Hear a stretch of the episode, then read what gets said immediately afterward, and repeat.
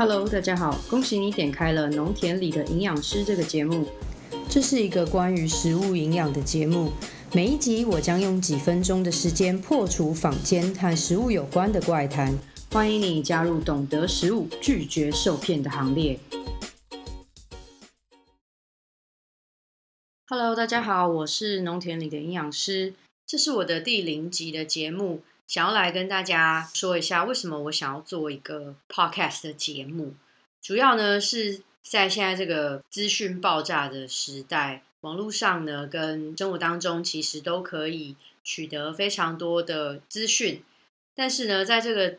在这些资讯里面呢，却有很多似是而非的道理。比方说，在一篇呃。教你如何吃才可以健康减肥的文章里，可能有百分之七十，他告诉你的是正确的知识，最关键的百分之三十却是有错误的资讯在里面。当你看了这个文章之后，你可能会选择相信这错误的百分之三十，于是你就朝向这百分之三十错误的讯息开始去努力。也许你最后真的达成了你减重的目标，可是你却很严重的让你身体受伤。饮食因为是我们每天每个人都会经历到的一个必要的过程，所以呢，食物这件事情对我们来说是非常非常重要的一件事情。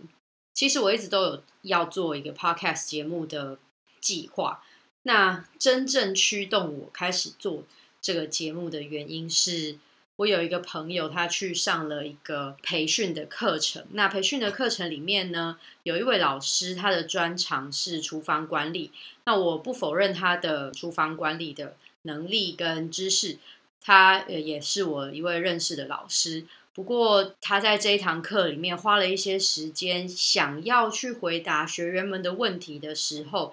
很多学员们的问题其实都不是这位老师的专长。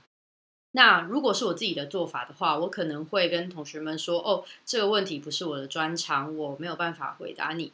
那但是这位老师呢，他用了不是很好的方法。第一个方法就是扯开话题，顾左右而言他。这个部分的话，我倒是觉得还 OK。那不要至少不要讲错就好了。但是这位老师他用的方式，除了顾左右而言他之外呢，他还说了错误的内容。我觉得人不懂的话也没有关系，就不要说就好了，不要再去说一些错误的内容，然后去误导大众。尤其当他的位置是站在一个讲师的角色的时候，更要谨慎小心的去面对每一位学员的问题，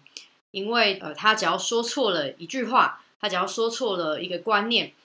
就很有可能会造成后面延续性的问题。但食物这件事情很有趣的是，只要不具有急性的毒性的时候，其实大家不会马上的感觉到威胁。如果假设我今天跟你说，哦，你如果去森林里面看到了一个香菇，你不认识它，但是你觉得它跟你认识的香菇好像哦，那你就把它采了，然后你就吃了，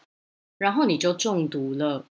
大部分像这样子的急性毒性的食物呢，会让人紧张，然后尽量去避免。不过这并不是常态，我们大部分会造成危险的食物，通常都是慢性累积而成的，在长期来说反而会造成一些慢性病。所谓的慢性病，就是可能是心脏病啊、糖尿病啊、肾脏病啊等等之类的。也就是说，它不是马上就能看到的疾病，或者是造成身体上的。问题，我认为营养师最重要的工作其实是预防医学，也就是当人进到医院之前，我们就尽可能的透过饮食去维持一个人的身体健康。关于那些迷思啊，或者是错误的内容啊，其实他也不见得他的初心就是要害人，只是说他可能会不小心让别人误会了某一些食物它含有。高含量的某一些特定的矿物质或是维生素，那有些可能需要这样子的维生素或是矿物质的人呢，他可能就会去大量的食用那一类的食材，然后进而产生其他身体相关的问题，或者是说他吃了这么多东西，结果根本就没有达到他自己想要的效果。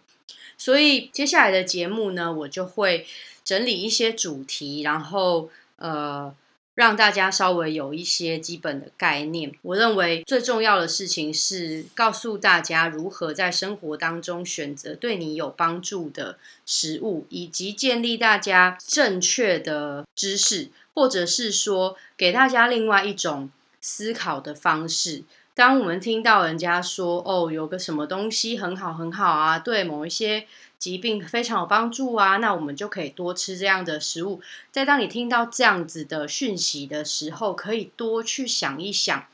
它是不是真的？那就算是真的，要用什么样的态度去面对这样子的饮食建议？毕竟这个节目，我的最主要的初心是希望可以破除坊间的怪谈。对我来说，我很。容易去避开这些怪谈，甚至是视而不见。我尽量去收集一些可能大家会遇到的问题。那针对小孩子的、针对孕妇的、针对老人家的等等的，常常会有听到很多很奇怪的饮食建议。那也。很欢迎各位听众，如果你有一些想要知道的事情，或是你想要知道它是到底是不是真的，留言告诉我，我再去挑选一些看起来比较有趣的题目，或者是很多人问过的题目，我再把它做成一集的节目，再为大家解答。